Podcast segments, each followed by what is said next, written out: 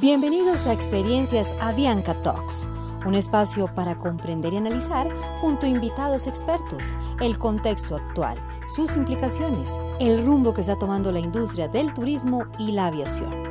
Conéctate al mejor contenido para seguir volando. Muy buenas tardes a todos. Gracias por participar en la versión centroamericana de los Avianca Talks. Quisiera dar la más cordial bienvenida y agradecer la participación de nuestros expositores en la tarde de hoy. Señor Gustavo Segura, ministro de Turismo de Costa Rica. Federico Enlíquer, presidente de la Comisión Ejecutiva Portuaria Autónoma de El Salvador. Francis Argueta, director general de Aviación Civil de Guatemala. Wilfredo Lobo, director general de la Agencia Hondureña de Aviación Civil. Y David Alemán, director general para México, Centroamérica y el Caribe de Avianca. Mi nombre es Lucas Castrellón y soy el gerente de Relaciones con la Industria para Centroamérica, Ecuador y Venezuela de IATA, basado en la ciudad de Panamá seré el moderador de este panel en el día de hoy. Antes de iniciar la conversación con nuestros distinguidos panelistas y con el fin de enmarcar los elementos para la discusión, quisiera dejarles con una introducción por parte de David Hernández, gerente de IATA para Centroamérica, Ecuador y Venezuela. Con eso, David, te cedo la palabra. Buenas tardes, gracias Lucas. Y me confirman cuando se pueda ver la presentación.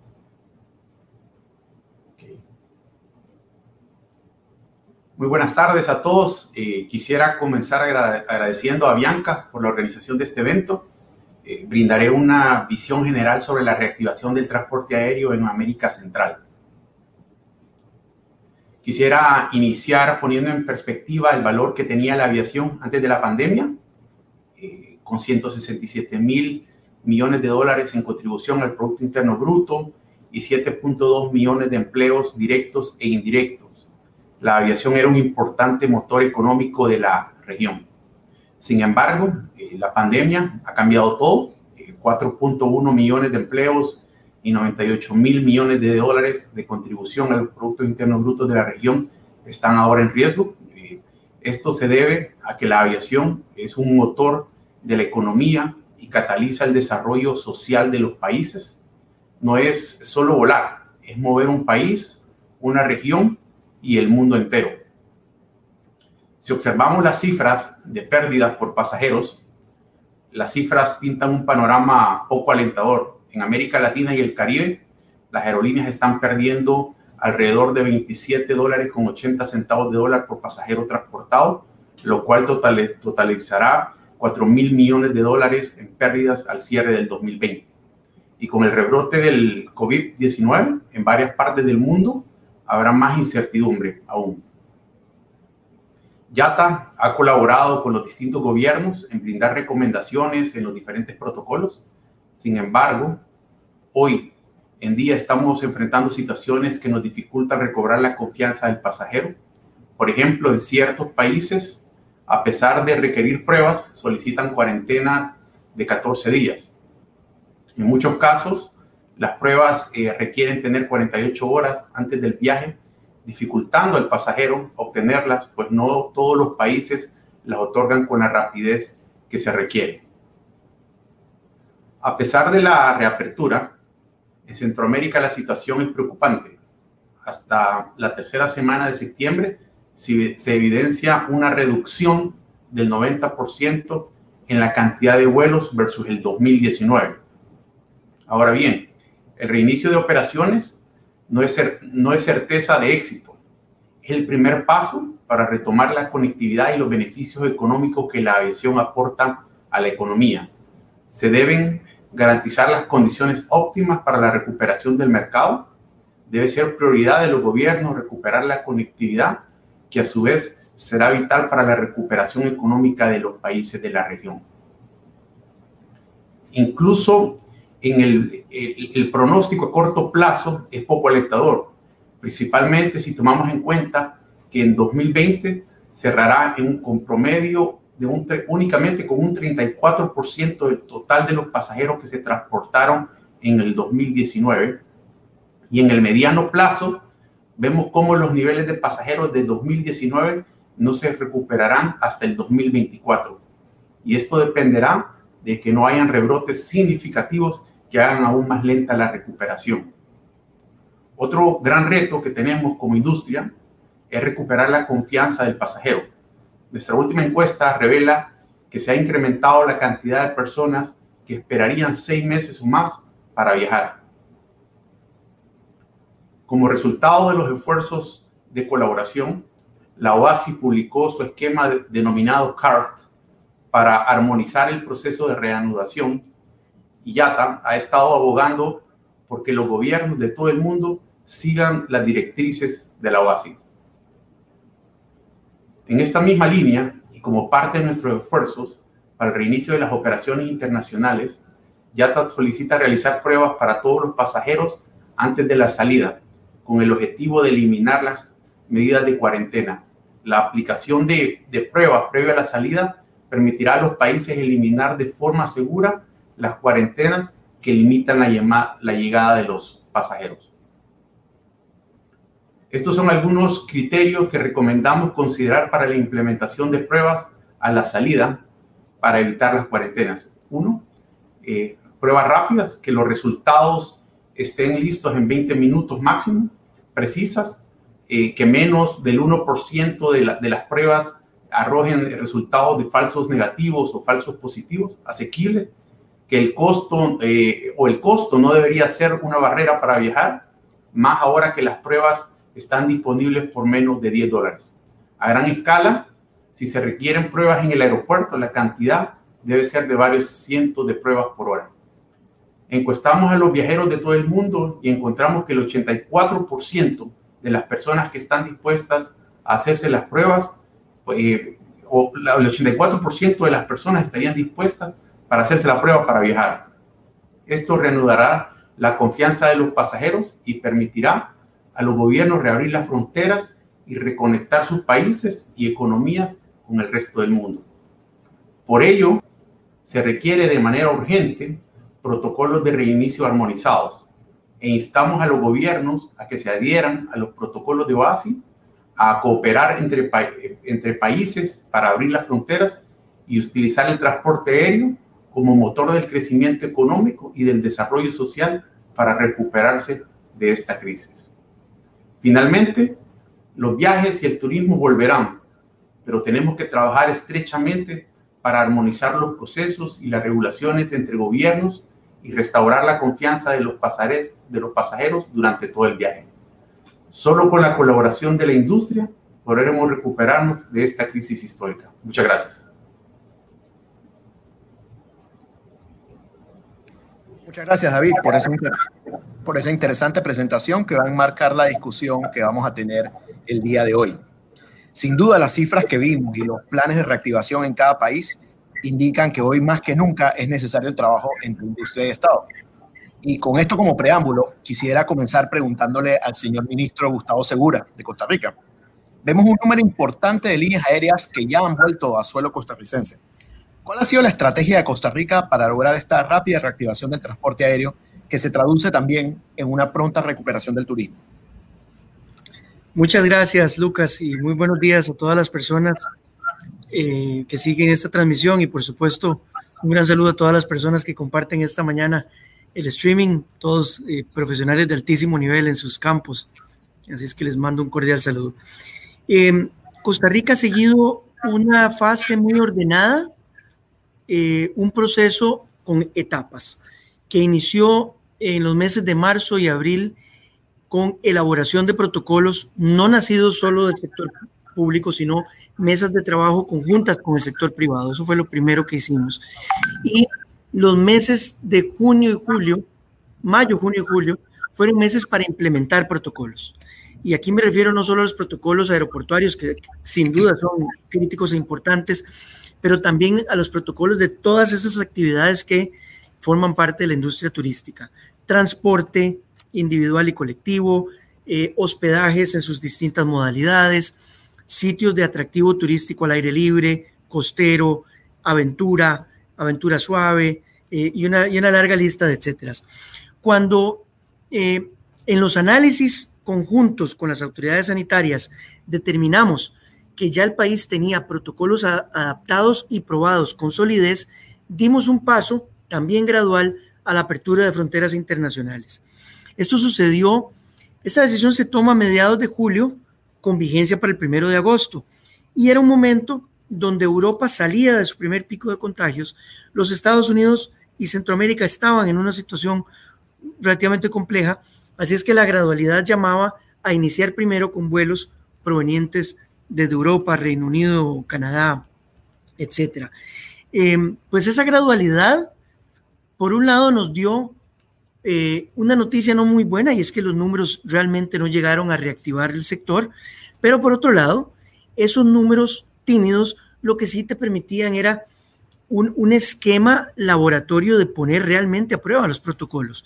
Y un mes después, eh, y hoy, tres meses después, podemos decir con mucha satisfacción que ninguno de los viajeros internacionales llegados a Costa Rica con motivos de turismo ha sido reportado como que haya ingresado al país con el contagio del COVID o que haya contraído el contagio mientras ha permanecido en Costa Rica.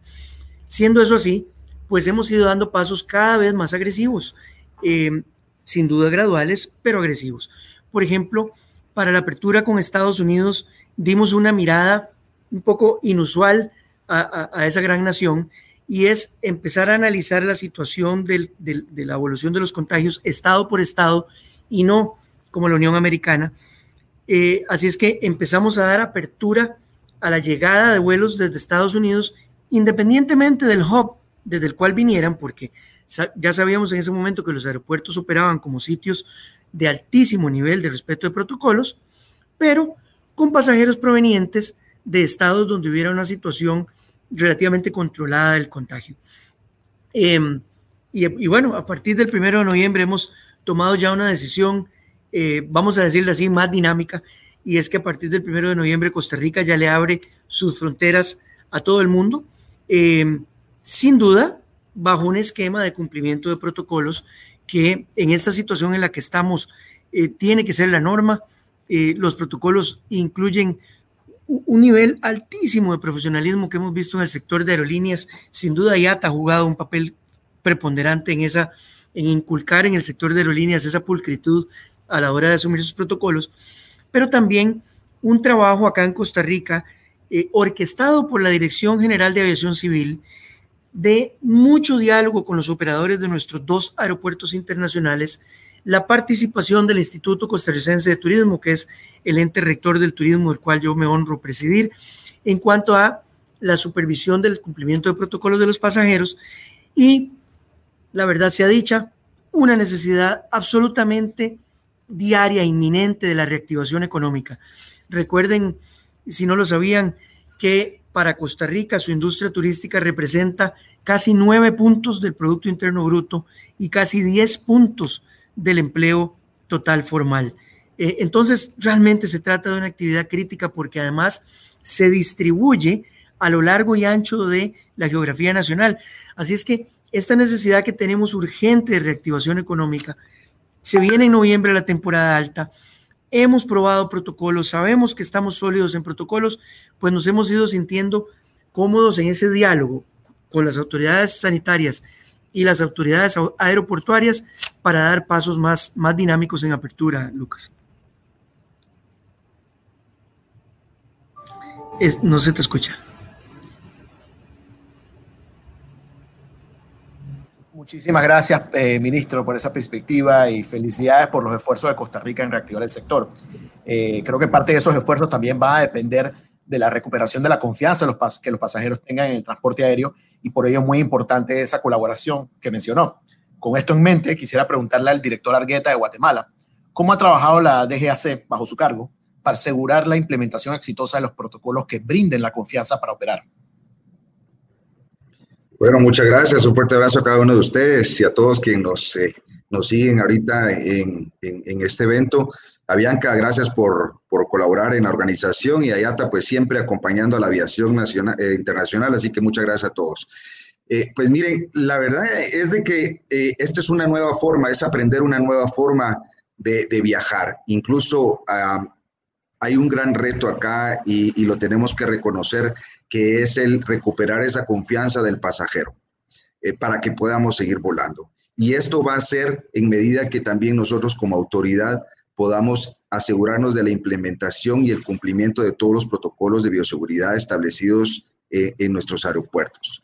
que el pasajero pueda encontrar desde que él ingresa al, al aeropuerto un lugar seguro. Yo le llamo una burbuja segura, definitivamente, porque dentro de esa burbuja no solamente estamos quien viaja, el pasajero, también está el empleado de la aerolínea, está los de migración, SAT y bueno, todos esos eh, diferentes eh, actores que, que, forman parte del día a día de un aeropuerto.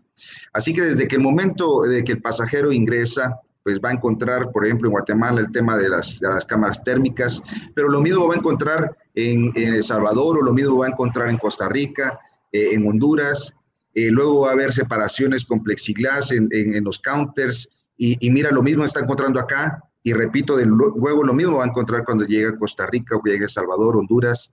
Eh, el lavado de alcohol en gel en manos. Hemos eh, armado un equipo que le llamamos de facilitación y de servicio al pasajero, que están rondando durante todo. Incluso te cuento, nosotros pues somos de aquellas, esos pocos países que aún todavía tenemos nosotros como aeronáutica civil el, control del aeropuerto.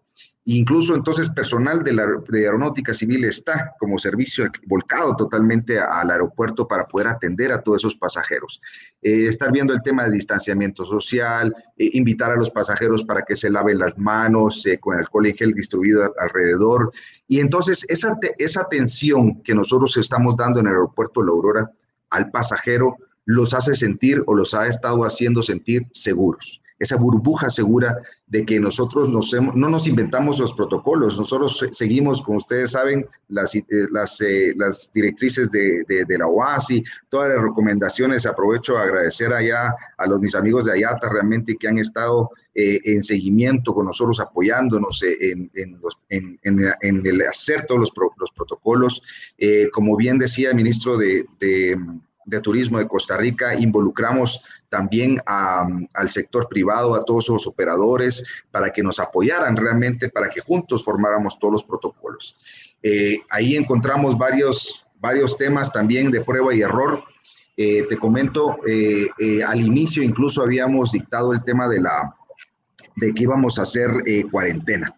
De ahí vamos a dar la opción de la cuarentena o íbamos a dar la opción también de hacerse las pruebas en el aeropuerto eh, nos dimos cuenta de que definitivamente una cuarentena no nos iba a funcionar, porque sabemos, y lo he dicho siempre, la, la aviación realmente es un pilar económico, no solo para Guatemala, para cualquier nación definitivamente. Vemos eh, en aviación carga, vemos en aviación vienen viajes corporativos, turísticos, emergencias médicas, inversionistas que vienen realmente a diferentes países y viajan. Por ejemplo, Honduras, nosotros tenemos, somos el segundo, Guatemala es el segundo mayor inversionista en Honduras de la, iniciativa privada. Así que tenemos vuelos de, de, de, corporativos a Honduras todos los días, pero van full esos aviones. Y si nosotros poníamos una cuarentena, Dios mío, imagínate, yo, empresario, voy a viajar un día a Honduras y, luego a mi regreso me tengo que, que entrar en cuarentena, realmente eh, no era factible. Así que nos aseguramos con el tema de las pruebas, eh, ya estamos aceptando las pruebas de antígeno. Nos dimos cuenta de que había, era muy difícil realmente para los pasajeros encontrar pruebas PCR en el exterior. Eso, eh, incluso en Guatemala, Estados Unidos, cualquier eh, país, Europa, todos, era un problema. Así que eh, lo, sometimos realmente a revisión por parte del Ministerio de Salud. También está la COPRECOVID, que es una comisión presidencial específicamente para que, que instaló el señor presidente Yamatei para darle seguimiento al tema del COVID y analizamos la efectividad que podía tener las pruebas de antígeno. Así que eh, lo introducimos en nuestros protocolos, nos comunicamos con las aerolíneas y ha sido un éxito realmente, eh, ha sido más fácil para los pasajeros el poder conseguir las pruebas de antígeno, le da también seguridad. Recordemos que esto no va a ser para siempre, mi querido Lucas no, no va a ser para siempre que tengamos eh, ese requisito de las pruebas, pero por el momento le está dando cierta seguridad al pasajero de que la persona que va a la par ya se hizo la prueba y que ya viene al menos eh, filtrada, ¿verdad? A diferencia que te digo, el primero y segundo día eh, nosotros dimos la opción de, de, venir al aeropuerto y poderse hacer la prueba para quien no la trajera y recibimos cuatro casos, ¿verdad? Y esos cuatro casos definitivamente pues eran asintomáticos, etcétera, pero teníamos un centro de salud en el aeropuerto, el cual también pues extiendo la recomendación a, mis colegas centroamericanos eh, para ver que podamos tener en nuestro aeropuerto un centro de salud que pueda tener disponibles pruebas. Esto porque cualquier cosa puede pasar en las aerolíneas en el momento de abordar, eh, no tiene eh, un momento de estrés, qué sé yo, eh, pueda colarse y, de repente lo recibimos en nuestros aeropuertos y entonces ya podemos nosotros reaccionar en, eh, en, la llegada al aeropuerto. Pero en sí es dar viabilidad, dar viabilidad para que los pasajeros se animen a volar, que sientan que es seguro, el transporte aéreo, lo hemos dicho, es seguro totalmente, es más seguro de viajar todos en, una, en un autobús, pues, ¿verdad? Que vas a tardar seis horas para llegar a tu destino, mientras que un vuelo vas a tardar 30 minutos. Eh, así que es importante que nosotros demos a conocer la, la seguridad eh, aplicando los, eh, todos los, eh, los protocolos que tenemos establecidos en el aeropuerto, que lo mismo vamos a encontrar en El Salvador, en todo eso, desde que aborda la aeronave en Guatemala, aterriza en, el aeropuerto de El Salvador o, o Costa Rica, Honduras, hasta que salga del aeropuerto en su destino, él va a estar en esa burbuja segura. Y eso es, creo que uno de los mayores retos que tenemos, dar esa seguridad a nuestros pasajeros, que es la verdad, el volar es totalmente seguro. Muchas gracias, señor director, y, muy interesante su respuesta.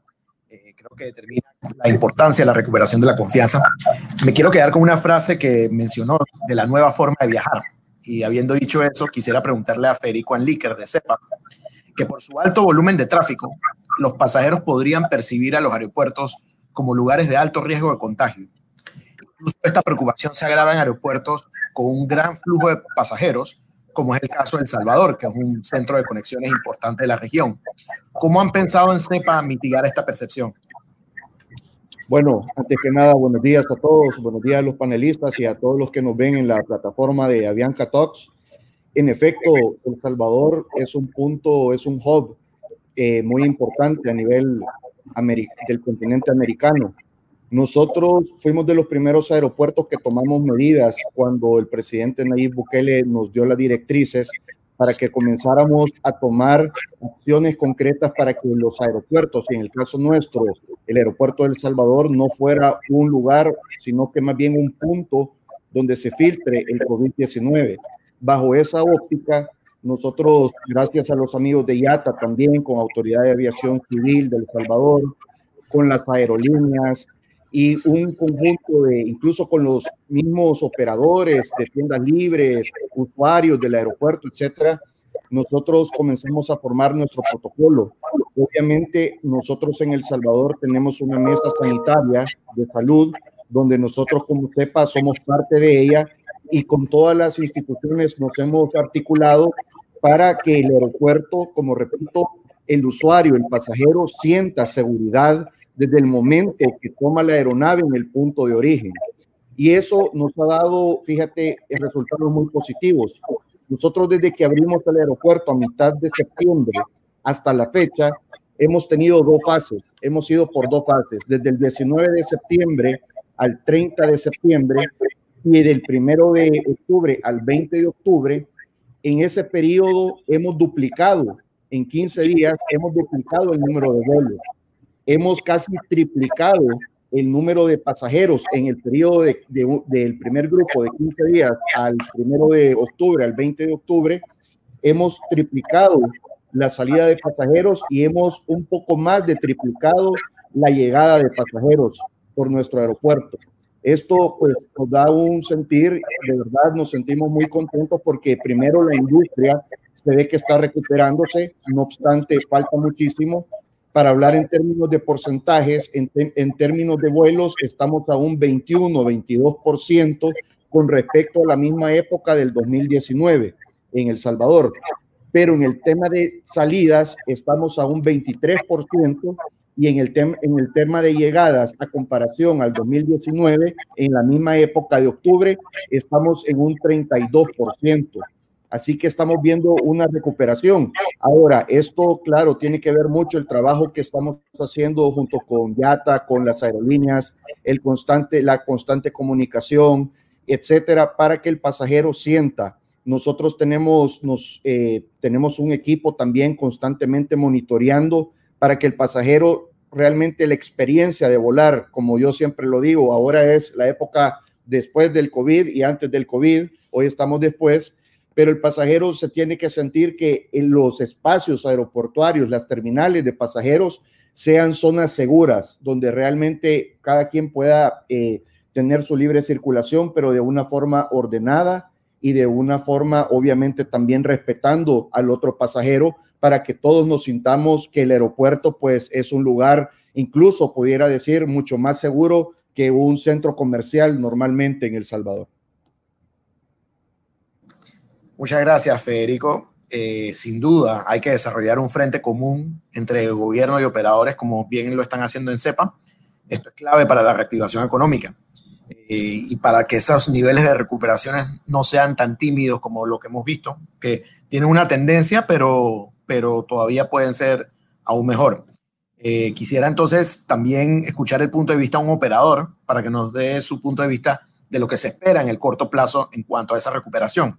Entonces, eh, David Alemán, en representación de Avianca, en el marco del retorno de las operaciones comerciales en la región, ¿bajo qué estrategias las aerolíneas están renovando sus operaciones y cuáles son las proyecciones en esta primera etapa de reactivación? Bueno, primero, gracias. Buenos días a todos, eh, eh, amigos de IATA, señores directores. Sin duda, como lo mencionó ya David hace unos minutos, la industria aérea definitivamente ha sido una de las que más impacto ha tenido antes y durante esta pandemia y por supuesto los resultados no se planean recuperar en el corto plazo. Mira, nosotros como Avianca nos hemos enfocado durante todo este tiempo para prepararnos eh, para poder reactivar las operaciones. Así lo hemos hecho y hablando un poco de estrategia, yo diría que primero empecemos por el objetivo. El objetivo que nosotros tenemos como Avianca, pues sin duda es mantener nuestra posición de liderazgo en la región. Pero también eso obliga a adaptarnos, como muchos de los panelistas lo han señalado, definitivamente a una nueva realidad. Y una, una nueva realidad que obliga también una velocidad en la adaptación y considerar los desafíos que hoy por hoy tenemos. El mercado, como lo estamos viendo hoy, está evolucionando de manera diferente a como la conocíamos. Eh, yo creo que hoy por hoy, eh, ya una vez que empezamos la, la, operación, lo que vemos hoy es una capacidad reducida en la mayoría de los mercados y progresivamente tratar de capturar las mejoras en cuanto a demanda que se van presentando a lo largo de estas semanas que empezamos. Recuerda que nosotros arrancamos operaciones del 19 de septiembre, eh, ya casi un mes de operación, pues yo te diría que eh, tenemos que reorganizar y focalizar ciertos mercados los cuales vemos que tienen una tendencia de recuperación un poco más acelerada, como por ejemplo los mercados de turismo y de VFR, de visita a familiares y claramente una tendencia muy, mucho más lenta de crecimiento de parte de los mercados corporativos. Eso en cierta medida ya lo anticipábamos. Eh, creo que todos teníamos una idea de que eso podía ocurrir. Eh, sin embargo, ya en la práctica, pues incluso ya en el nivel de detalle, puedo dentro de Norteamérica, Federico mencionaba ya algunas cifras y, y es cierto, es decir, hay, hay, hay un crecimiento algo más robusto, pero no hay que perder de vista que nosotros en general estamos operando como, también lo señalaba Federico, como un, aproximadamente un 20-25% de nuestra capacidad eh, en oferta que teníamos prevista para este año. Entonces, ahí es en donde viene, bueno, ¿qué estrategia es la que vamos a utilizar? Yo te diría que ya de cara a un mes de inicio de operaciones, que recuerda que también lo hicimos en Ecuador primero, en Colombia también en el doméstico y después en El Salvador, en las últimas mediciones que hicimos de Net Promoter Score, que ya arrojaron los primeros resultados en esos mercados domésticos, el punto número uno es la bioseguridad. Eh, como todos los que aquí lo han mencionado, yo diría que por mucho sobre el 60%, el principal factor el pasajero establece como una decisión y que le motiva a poder volar es la seguridad. Y a partir de eso, la estrategia hoy por hoy, dentro de varias, es la de generar confianza en el pasajero confianza en el pasajero de manera que puedan tomar la decisión a volar, como lo mencionaba alguno de nuestros panelistas. Y dentro de eso, ¿qué es lo que hemos hecho? Pues lo que, lo que, lo que mencionábamos, robustecer mucho nuestro programa de bioseguridad a través del programa Bianca Bioquer, la implementación conjuntamente con las diferentes autoridades, los operadores de los aeropuertos, de las mejores prácticas en todos nuestros procesos eh, durante, antes, durante y después del vuelo. Ante eso hemos tenido que hacer cambios que el cliente también tiene que, pues los hemos difundido, pero también adaptarse a procesos simplificados, por ejemplo, eh, de servicio a bordo, desinfección profunda en diferentes momentos que antes posiblemente no lo hacíamos, pero hoy sí lo hacemos. ¿sí? Eh, por supuesto, el uso de la mascarilla obligatoria durante todas las fases de vuelo, el cumplimiento de los protocolos y los requerimientos que cada uno de los países establece para poder eh, arribar a un determinado destino. ¿Qué otra cosa hemos hecho? La flexibilidad porque precisamente a través de la implementación del viaja seguro o viaja eh, con tranquilidad que hemos implementado no desde ahora, sino desde algunos meses, dándole una cierta flexibilidad para que el pasajero pueda reprogramar su intención de viaje o intención de vuelo. De esa manera, pues efectivamente también motivar a la confianza de que va a poder eh, cumplir su, vuelo, eh, si no en el periodo que lo, que lo, que lo planificó, pues en un, en un periodo posterior. También hemos implementado, por ejemplo, programas de asistencia de viaje coberturas de seguro, eh, que también hemos visto que permite generar e incrementar la confianza de nuestros pasajeros em, durante este tiempo. Y por supuesto la red de rutas. La red de rutas yo creo que lo que estamos buscando es, es que esta sea continua. Estamos viendo a nivel de la región, por supuesto, mercados con mayor resiliencia, como el que les había mencionado de turismo y de VFR, Em, y ahí es en donde nosotros vemos que es necesario que todos hagamos esfuerzo para comunicar al mercado que las rutas dentro de la región centroamericana, eh, efectivamente, con ser viajes cortos, presentan una muchísima mayor segura, seguridad y mucha más confianza para que el pasajero pueda volar. Eh, esa, esas rutas son las que hoy estamos viendo que se están desarrollando con algo más, algo más lentas, no así las rutas hacia Norteamérica, y ya a partir del mes de noviembre con fuerza empezamos ya a iniciar operaciones a través de, nuestra operación en Bogotá, con rutas hacia, hacia el sur, y a partir de eso ir conectando de a poco nuestra, nuestro hub de Bogotá con rutas hacia el sur y también hacia Norteamérica y Centroamérica. Entonces, yo te diría que al menos en planes de nuestras proyecciones, definitivamente eh, estamos en línea. Nosotros habíamos pronosticado aproximadamente un 20% de iniciar la operación versus el presupuesto anterior. Esperamos llegar eh, dentro del segundo semestre, dentro del primer Q del próximo año, aproximadamente a un 40%. Eh, no es mucho más de lo que efectivamente eh, nosotros teníamos pronosticado para este año, posiblemente sin COVID para el próximo año. Yo creo que hoy el desafío es ir calibrando esa oferta de demanda, entendiendo dónde podemos tener oportunidad, potenciando las oportunidades y mercados que se están abriendo y a partir de eso, seguir trabajando muy de cerca y muy fuertemente, brindándole confianza a, nuestros pasajeros para que puedan tomar la decisión de volar. Muchas gracias, David. Eh, palabras. Creo que hablaste de adaptación, de velocidad, también de los desafíos que tiene la región. Eh, yo creo que es importante también que hablemos también no solo de los desafíos, sino de las oportunidades que tiene la región. Y con esto quisiera saber de Alfredo Lobo, de AJAR de Honduras. Eh, participa en el Consejo Directivo de COSES, un organismo que ha estado muy afectado por la reducción del tráfico aéreo producto de la pandemia. ¿Cuál es la mayor oportunidad de Honduras y de Centroamérica para estimular la reactivación del transporte aéreo y cómo pueden las líneas aéreas ayudarle a aprovecharla? Gracias, Lucas. Muchísimas gracias. Un saludo a todo el panel que está participando en este importante foro, eh, lo cual agradecemos por parte de Honduras. Bueno, eh, en el caso de Honduras, eh, recibimos instrucciones muy tempranamente, diría, del presidente, nuestro presidente de la República, el abogado Juan Orlando Hernández, para que buscáramos una vía de reactivar lo más pronto la, digamos, y reabrir los aeropuertos en nuestro país.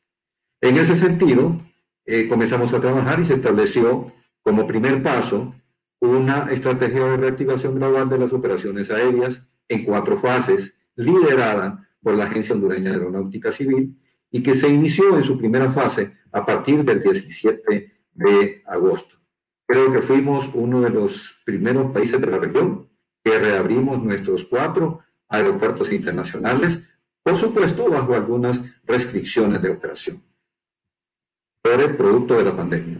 Pero bueno, uno, eh, esto fue, esta estrategia fue basada en dos ejes fundamentales. Uno, en la seguridad operacional y otro, en la protección de la salud de los viajeros y de las personas que trabajan en los aeropuertos. Para tal efecto, se activaron los mecanismos pertinentes en colaboración eh, con otras instituciones del Estado, eh, especialmente la aprobación de los protocolos de bioseguridad, los cuales son de estricto cumplimiento en todos los aeropuertos. Una, en la primera fase también, eh, en, el cual eh, preparamos esta reactivación, eh, hicimos un mecanismo de inspección en todos los aeropuertos para ver si estábamos listos para cumplir esos protocolos de bioseguridad y todos los actores del aeropuerto, migración, APSE, que todos estuvieran listos para el cumplimiento de estos protocolos de bioseguridad. La, pandemia del COVID-19, sin, sin, duda alguna, eh, está cambiando el mundo. Eh, la situación no será la misma y, y, hay que reinventarse para afrontar la nueva realidad, gestionando los riesgos eh, e identificando y potenciando las oportunidades que siempre genera la crisis. En este contexto, dentro de las oportunidades que, se, que, es, que hemos tratado de identificar, es aprovechar el enfoque regional que ya tiene COSESNA y a través de la presencia de un consejo directivo que integran a las autoridades de aviación civil de la región, abordar y establecer una agenda y hoja de ruta que permita afrontar estos retos que se nos presentan y potenciar las diferentes iniciativas a fin de evaluarlas, priorizarlas y planificar su ejecución para obtener resultados concretos, eh, donde factores clave como la estandarización, armonización, tecnología, eh, sean los elementos que nos facilitarán a, afrontar estos retos. Los esfuerzos individuales por países son costosos, difíciles, y en muchas ocasiones generan duplicidades y nos llevan a ser ineficientes.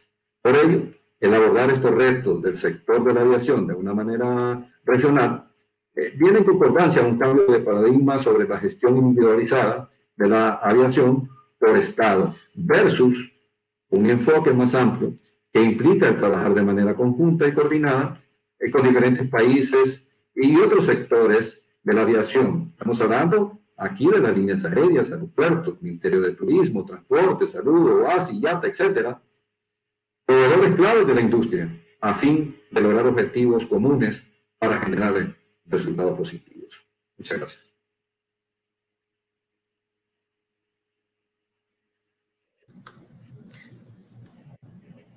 Muchas gracias, eh, Wilfredo. interesante acotación. Eh, creo que importante el tema una vez que se pone la puesta en marcha de las operaciones, pero yo creo que también es importante el pensar más, más en el corto y mediano plazo. Y con eso quisiera preguntarle brevemente al señor ministro Segura, que sé que se tiene que, retirar, ¿qué perspectivas y oportunidades tiene Costa Rica para estimular la reactivación turística en el corto y mediano plazo? Muchas gracias, muchas gracias. Yo creo que en efecto hay cosas eh, que se pueden hacer muy pronto y cosas que van a tomar más tiempo. Pero a mí me gusta mucho el mensaje que hemos dado todos hoy, yo creo que al unísono, y es ese mensaje de confianza, ese mensaje de confianza para que el viajero realmente tome la decisión de viajar. Y en el caso de Costa Rica, pues queremos una y otra vez posicionarla como una ruta segura. Imagínense si queremos posicionarla como una ruta segura, que hasta nos conseguimos un ministro con el apellido Segura.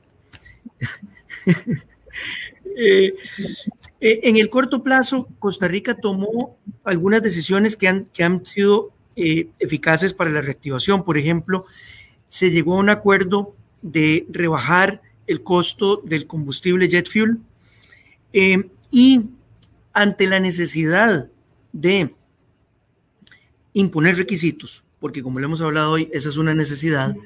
También es cierto que em, el mundo en pandemia avanza rápido en términos de conocimiento y en términos de evolución. Así es que también hemos estado con el dedo sobre el, sobre el renglón para ver en qué momento es, es posible dar pasos hacia adelante en, en, la, en la línea de la flexibilización de esos requisitos. Em, eso tiene resultados de corto plazo importantes. Ahora, a mediano y largo plazo, pues aquí me debo referir a las fortalezas que tiene Costa Rica como destino turístico. Eh, este es un destino que desde hace mucho tiempo escogió eh, una ruta de desarrollo gradual, ¿verdad? La palabra, la palabra sale una y otra vez.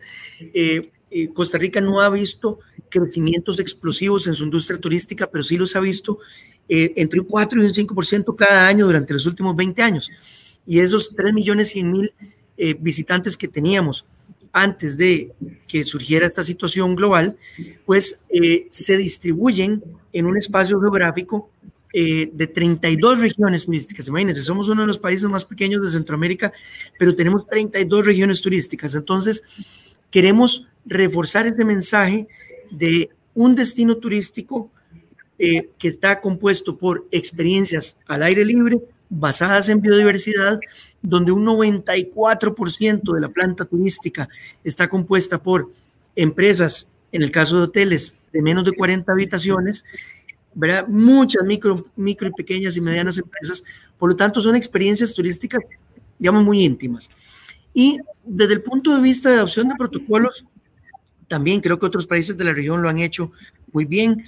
Eh, sometimos todos nuestros protocolos al Consejo Mundial de Viajes y Turismo, el, World Travel and Tourism Council de Naciones Unidas. Nos dieron un sello que se llama el sello Safe Travels, somos un destino seguro para viajar. Y al día de hoy, 133 eh, empresas turísticas han solicitado ser cobijadas por esa sombrilla de Safe Travels, que es una responsabilidad del ICT otorgarlo cuando realmente se cumplan esos protocolos. Así es que eh, es, es, bien importante para el proceso de reactivación eh, dar ese mensaje de seguridad una y otra vez. Y termino diciendo que le estamos dando una mirada también a nichos de viajeros que quizás no eran tan relevantes antes y ahora lo, pasan a ser. Eh, y quiero mencionar dos en particular. Em, el teletrabajo se volvió una cotidianeidad, no solo en nuestra región, es global. Así es que Costa Rica está dando pasos adelante y muy pronto queremos tener aprobada una legislación para dar facilidades migratorias y estadías de mucho más largo plazo a turistas que quieran venir a Costa Rica a teletrabajar. Eh, yo creo que la experiencia de teletrabajar en Costa Rica es interesante porque podría ser de cinco o seis distintos ecosistemas cada dos meses, ¿verdad?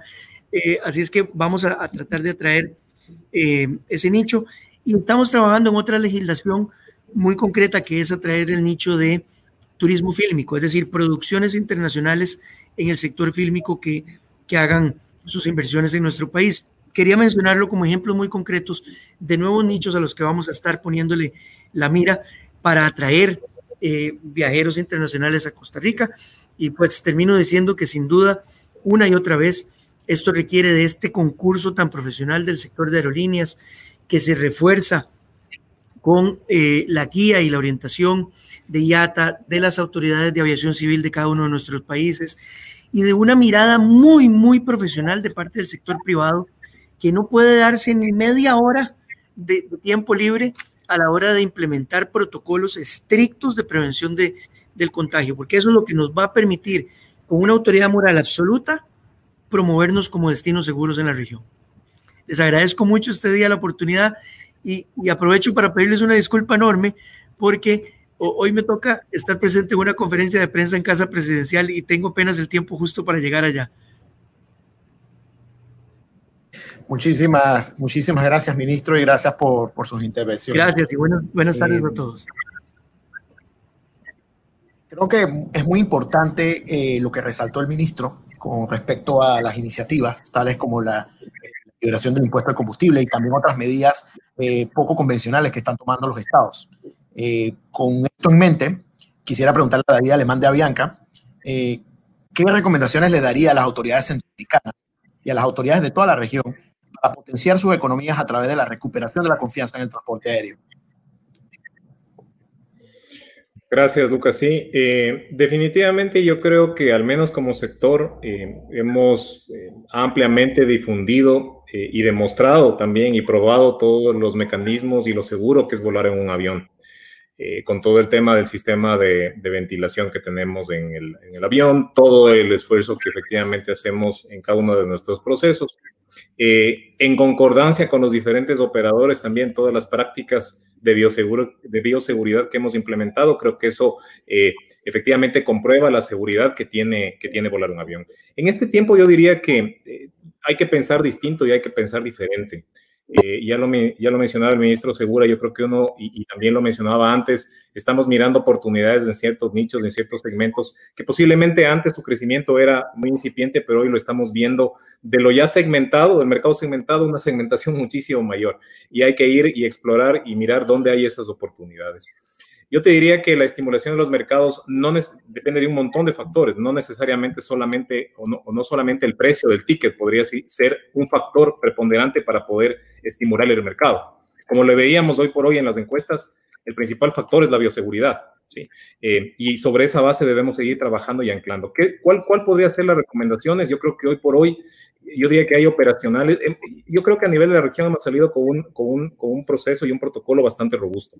Em, yo creo que hemos cumplido con los requerimientos que efectivamente se nos ha pedido y hemos logrado eh, capitalizar para dar el arranque a la operación ya en Centroamérica. ¿Qué viene ahora? Yo creo que primero, lo que te decía, una velocidad en adaptar a los cambios que también la pandemia tiene.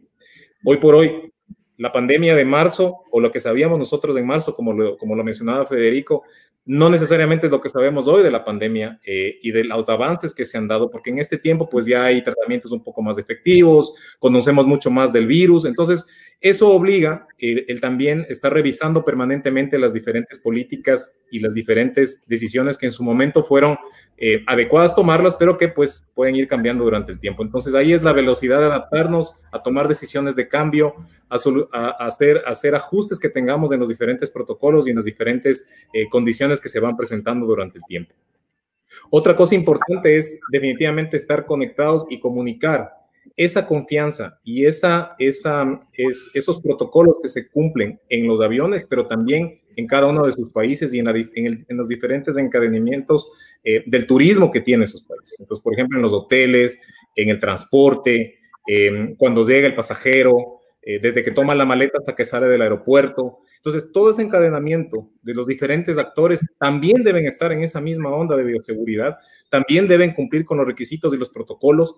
Eso es lo que al final va a terminar eh, que el pasajero tome la decisión de ir a otro destino, que es lo que hoy por hoy estamos viendo. Eso es lo que estamos viendo porque lo que también los pasajeros nos dicen es, miren, también busco un destino, hoy por hoy que el, destino turístico se está activando, en donde también los requisitos, si bien me garanticen bioseguridad, sean en, relativa forma fáciles de cumplir. Entonces, em, eso también es un factor importante em, que hay que ir eh, siguiendo de, la mano y mirando cómo va evolucionando. Por supuesto, eh, también hay que ver qué acciones se pueden hacer y trabajar con, los, con las diferentes instancias de turismo. Eh, nosotros como Avianca hemos trabajado muy bien con todas las oficinas de turismo, tanto de Guatemala, de El Salvador, de Costa Rica, eh, de Honduras, y vamos a seguirlo haciendo, porque ese es una, un, un factor fundamental algo que está en nuestro ADN eh, principal para poder estimular eh, mercados y, por supuesto, también ser actores principales de las economías. Y, por supuesto, hay cosas que tenemos que ir trabajando a nivel económico, esas son como las operativas, pero también económico, lo que ya hemos conversado eh, muchas veces, es decir, estímulos, tratar de buscar, si es que es posible, sustentar estímulos a través de la, de la industria, alivios económicos que nos apoyaron efectivamente en muchos de los países durante este periodo de pandemia, mirar si podemos o qué podemos hacer en conjunto para poder eh, quizás extenderlos. evidentemente, ver qué hacemos con, los, con las tasas y, las, y la carga impositiva que tiene el boleto aéreo. Yo creo que ahí también es una medida que puede, que puede funcionar. Si hay mercados y nichos que también los países consideran que podemos estimular, mirar qué medidas podemos trabajar directamente con las aerolíneas y específicamente nosotros como Avianca para poder ciertas rutas y ciertos mercados y destinos turísticos que los gobiernos quieren eh, promocionar y potenciar, mirar, mirar alternativas de cómo podemos sustentar una ruta que posiblemente eh, comercial y, con un itinerario un poco em, ya más regular no, no, no, no hace sentido económicamente, pero quizás sí a través de una reunión con hoteleros o, buscando otros métodos de, comercializar podemos, podemos sacarle provecho. Entonces yo creo que eso sería en síntesis un poco eh, lo, que, lo que se podría explorar eh, y que de hecho, a no dudarlo, ya lo estamos haciendo con muchas de las oficinas y muchos de los países. Gracias, David. Eh, quisiera rescatar el tema de la capacidad de adaptación. Eh, creo que es importante también encontrar formas creativas de promover cada uno de los países. Y con el caso de El Salvador, quisiera saber de parte de Federico Anlíquer, ¿qué estrategias de incentivos ha analizado CEPA para contribuir a que las líneas aéreas vuelvan a El Salvador a generar valor económico? Sí, bueno, Nosotros antes de la pandemia estábamos pensando en revisar los pliegos tarifarios, porque obviamente, si es cierto, nosotros como sepa somos una comisión autónoma portuaria, tanto aérea como marítima, nosotros también vivimos de nuestros ingresos.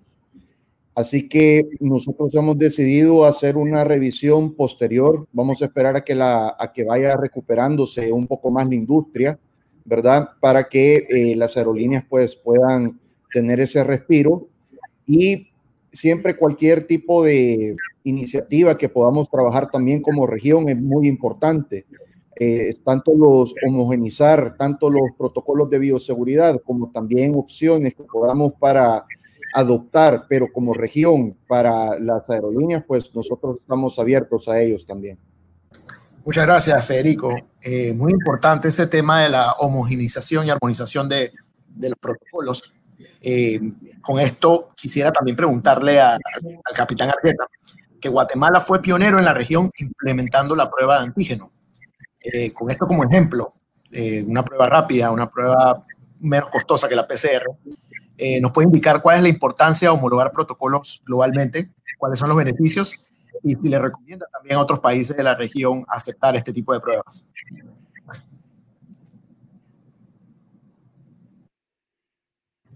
Definitivamente la, aplicación de la prueba antígeno nos vino a incrementar un 37% del volumen que estábamos manejando de pasajeros.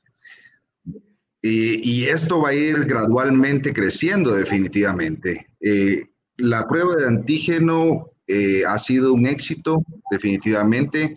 Nosotros eh, sabemos, de hecho, en el centro de salud que tenemos establecido en el aeropuerto de La Aurora, también estamos aplicando la prueba de antígeno. Si en dado caso sale positiva, pues ya procedemos a una prueba PCR para tener una, eh, una certeza realmente de, de pueden haber falsos positivos, eso lo sabemos. Sin embargo, ha sido realmente un éxito. Eh, es una muy buena experiencia que hemos tenido, nos ha incrementado realmente el volumen de pasajeros que hemos manejado. Yo veo ya diciembre realmente eh, con una capacidad bastante alta de, de volumen de pasajeros. Eh, y recordemos el tema de la homologar realmente estos procesos, así como homologamos los protocolos de bioseguridad que con, conjunto con los directores de Centroamérica, con todo el apoyo de, de COSESNA, de Ayata, de la OASI, los establecimos, pues les invito a que puedan, eh, a, nuestros amigos centroamericanos, que puedan trasladarlo a su Ministerio de Salud. Eh, pónganos eh, eh, a ver los números que, Guatemala ha tenido. Eh, no hemos tenido realmente nada, ningún resultado negativo. al contrario, ha incrementado volumen y esto incrementa también la reactivación económica, que ese es el fin. Definitivamente, la prioridad número uno sabemos que es la salud, eso es definitivo, pero va acompañado de la reactivación económica. Si nosotros como aviación, que recuerden que la aviación es, es activa, es ágil, eh, eh, va cambiando día a día día, no podemos estar con, con, los mismos eh, protocolos que definitivamente que los que iniciamos. Vamos a ir evolucionando, vamos a ir revisándolo. Y yo creo que es hora que nuestros países centroamericanos veamos la factibilidad de la prueba de antígeno va a dar mayor economía, da igualmente la seguridad para el pasajero, para que pueda sentirse seguro, pero da principalmente un incremento a la reactivación económica que necesita nuestro país. Recordemos el tema de los corporativos, hay muchos viajes de emergencia, nos hemos visto realmente eh, pasajeros, vuelos que vienen tal vez eh, que dejaron ya un 40% en las salas de abordaje eh, porque no traían la prueba de, de PCR definitivamente. Y eso recordemos que es difícil encontrarlo en todos lados. Y nuestros países muchas veces pasan 15 días a, que, a que, a que tengamos las pruebas eh, de PCR, además el costo eh, definitivamente es alto, aunque obviamente han ido bajando, pero sí realmente ha sido de gran éxito. Eh, la implementación de, los, de las buenas prácticas que tiene acá el, el, Instituto de Turismo, el INGUAT, ha sido también de gran ayuda. Eh, los restaurantes, todos acá pues en aeropuerto también están acoplándose a las buenas prácticas que emitió el INGUAT, que es el Instituto de Turismo. Y ahí vamos a lo que decía David de, eh, a un inicio. Realmente el sector, el Instituto o Ministerio de Turismo, como, como sea en cada uno de los países, debe ir de la mano de, de la, de, las, de la autoridad aeronáutica, definitivamente. ¿Por qué? ¿Por qué? Porque el sector, el Instituto de Turismo, tiene la capacidad de absorber también todas las quejas que puedan haber o actualizaciones o comentarios que hay de los turistas que visitan nuestros países y de ahí poder ir acoplándolos también para el sector aeronáutico. Definitivamente eh, la implementación, y vuelvo y regreso realmente al, inicio de, mi intervención, la implementación de la prueba de antígeno ha sido un éxito. Eh, también eh, hemos puesto 72 horas de validez a, a, esa prueba. Nos dimos cuenta que también 48 horas también a veces es, es dificultoso y lo que tenemos que darle una viabilidad definitivamente para que el pasajero pueda viajar de una forma segura. Y ahora mira, este es un mensaje realmente para todos aquellos viajeros que están planificando sus vuelos. El volar es seguro, mis amigos. El volar es seguro. Definitivamente van a encontrar los protocolos de bioseguridad en el aeropuerto de La Aurora. Insisto, los mismos van a encontrar en El Salvador, en Costa Rica, en Honduras, eh, cuando viajen a otros aeropuertos. Realmente les invito a que planifiquen sus viajes. Les invito a que planifiquen aquel encuentro familiar que tienen siete meses de no ver a sus familias. Les invito para planificar aquellos sueños que en algún momento se quedaron escondidos y guardados en esa época de, de pandemia que a todos nos llevó a, a afectar definitivamente. Pero es hora de sacar esos sueños, es hora de planificar aquellos viajes, aquellas vacaciones, aquellos planes de ir a visitar a mi cliente, aquellos viajes, planes de ir a, buscar un nicho de mercado de otro país, a tener esas reuniones corporativas y, quitarnos ya eso del miedo de de, que, de los contagios y miedo del tema de, que de viajar puede ser un peligro. Al contrario, mis amigos, yo prefiero mil veces que mi familia vuele eh, y, eso pues, no, no quiero afectar al sector de, de, los buses, no para nada, pero los, prefiero que vuelen a que se vayan dos días aquí camino a Los Ángeles en bus, pues definitivamente. Realmente podría haber más, más eh, eh, peligro, ¿verdad? O, riesgos. El volar es totalmente seguro. Hay importante que los, que los pasajeros o futuros pasajeros eh, sepan que aquí hay una coordinación muy estrecha entre la autoridad aeronáutica, así como en todos los países de la región, la autoridad de turismo, la autoridad de salud, los operadores aéreos, las aerolíneas. Mira, hay la comunicación que el gremio ha tenido para asegurarnos que darle una seguridad a nuestro pasajero ha sido un trabajo no es de un día para otro, ha sido un trabajo de meses que hemos llevado junto con aerolíneas, eh, Ministerio de Salud, Autoridad Aeronáutica, e incluso el sector privado. Así que un mensaje para todos de que el volar es seguro y los invitamos definitivamente a que planifiquen todos esos viajes. Muchísimas gracias, capitán Argueta. Eh, muy, buenas, muy buenas reflexiones. Creo que muy importante lo que mencionó sobre la coordinación interinstitucional dentro de Guatemala y también muy buenas acotaciones que sirven como como base para un esfuerzo regional de combatir el, la pandemia y recuperar la, la confianza de los pasajeros. Eh, cómo se puede aprender de la experiencia de otros países. Y con eso en mente, quisiera preguntarle al director Wilfredo Lobo de Honduras, eh, ¿cómo considera que pueden trabajar conjuntamente los países centroamericanos para que la aviación vuelva a ser un motor económico de la región? Gracias, Lucas. Bueno, antes de la pandemia se estaba impulsando la aviación regional a través de la Unión Aduanera, cuyos alcances eh, permitían que la aviación entre estos países se consideraran como vuelos domésticos. Y en las últimas reuniones que se realizaron, tanto los países de Guatemala, El Salvador y Honduras, incorporaron aeropuertos, eh, no solamente aeropuertos internacionales, eh, sino también otros aeródromos para la realización de estas operaciones. El reto sería fortalecer y ampliar este tipo de acuerdos promovidos a través de SICA todo con el objeto de unir lazos culturales, turísticos y abaratar costos. Eh, la aviación debe abordarse y gestionarse desde una perspectiva regional por su impacto y beneficio para los estados y su población. CESNA es un buen ejemplo de este enfoque regional.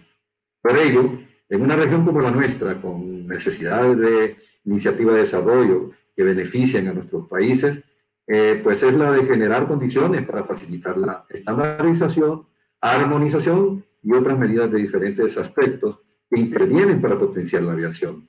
Podríamos mencionar lo que yo dije al, comienzo de mi intervención, que los vuelos centroamericanos sean considerados como vuelos domésticos para impulsar el turismo, negocios mayores y mejores condiciones de movilidad para generar mayor tráfico aéreo.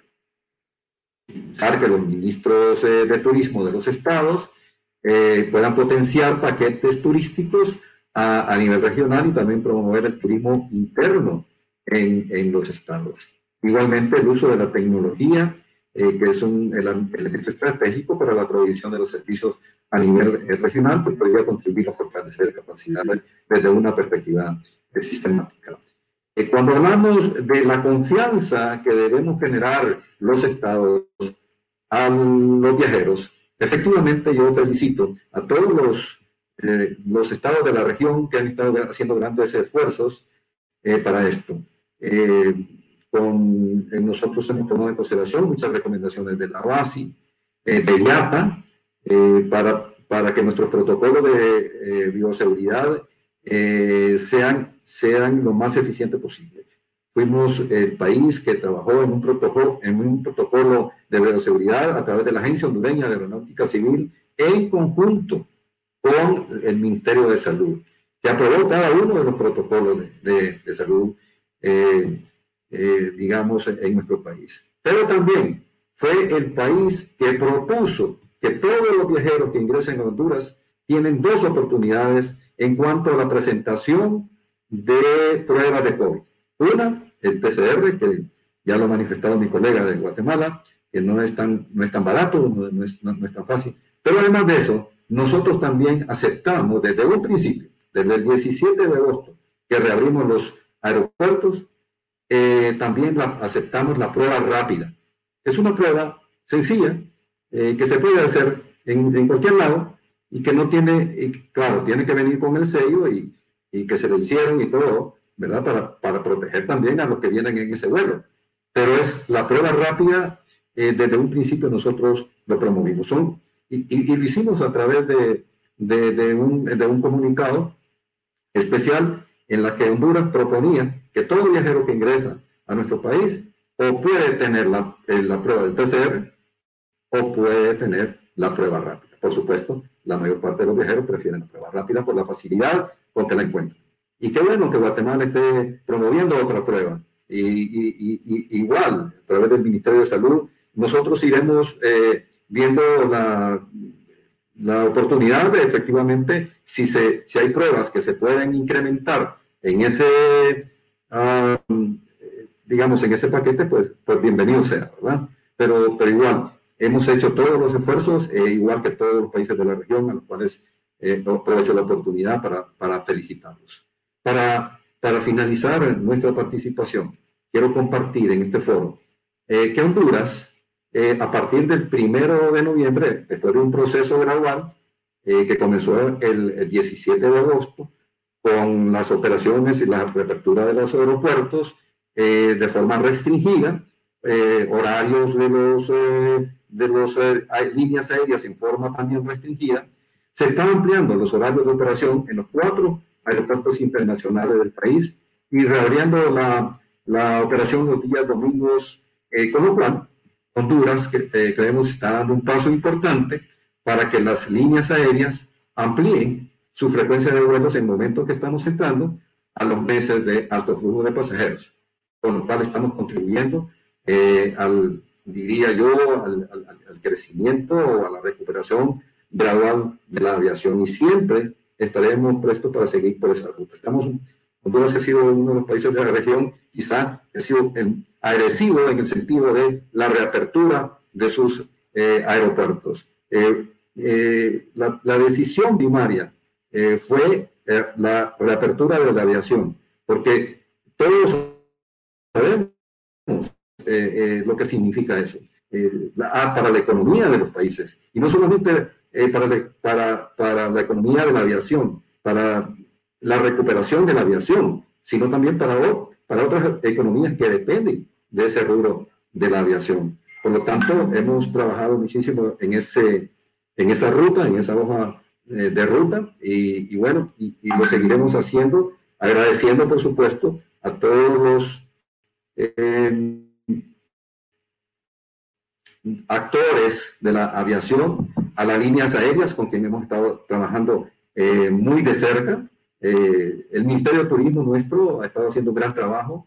Esto que estoy hablando de, la, de, la, de dar ese paso, de ampliar eh, los horarios en los aeropuertos, es precisamente para, para, apoyar la industria del turismo también, con la cual hemos estado trabajando muy de cerca con, con, con el turismo de nuestro país La primera semana de noviembre en Honduras es la semana morazánica, eh, donde pues, es un feriado que se da nacional para reactivar el turismo interno. Y eso va a ayudar muchísimo. Por eso se tomó esta decisión eh, importante de eh, ampliar los horarios de nuestros aeropuertos prácticamente a lo que eran antes de la pandemia. Así que, de nuevo, felicitarlos a todos por, este gran esfuerzo que se está haciendo en la región. Sé que cada uno de los países está poniendo eh, todo su esfuerzo para reactivar eh, la aviación y todos nos sentimos contentos de que poco a poco, gradualmente, esto se vaya cumpliendo. Muchísimas gracias, director Lobo, y muy, muy interesante su, su intervención y también noticias sobre la próxima ampliación de la reapertura de, del transporte eh, con eso quisiera también agradecer a todos los demás eh, panelistas por sus intervenciones y respuestas. Creo que el diálogo ha sido muy provechoso para abordar el importante papel que desempeña el transporte aéreo en la reactivación del turismo en toda la región. Me gustaría cerrar con unas importantes conclusiones de la discusión del día de hoy. La primera es que el transporte aéreo desempeña un rol fundamental en la reactivación económica y del turismo en América Central. La segunda es que los estados deben trabajar en conjunto con la industria para establecer la estrategia y las condiciones que potencien al sector. La recuperación no va a ser fácil ni rápida. Para ello se necesita recuperar la confianza de los usuarios y nada mejor que hacerlo de manera conjunta entre industria y Estado. Con eso nuevamente quiero agradecer a los panelistas por su participación. Sin duda vamos a necesitar la colaboración de todos los actores de la industria para reactivar el turismo y su contribución económica a la región. Que tengan una muy buena tarde. Gracias a todos. Un fuerte abrazo a cada uno de ustedes.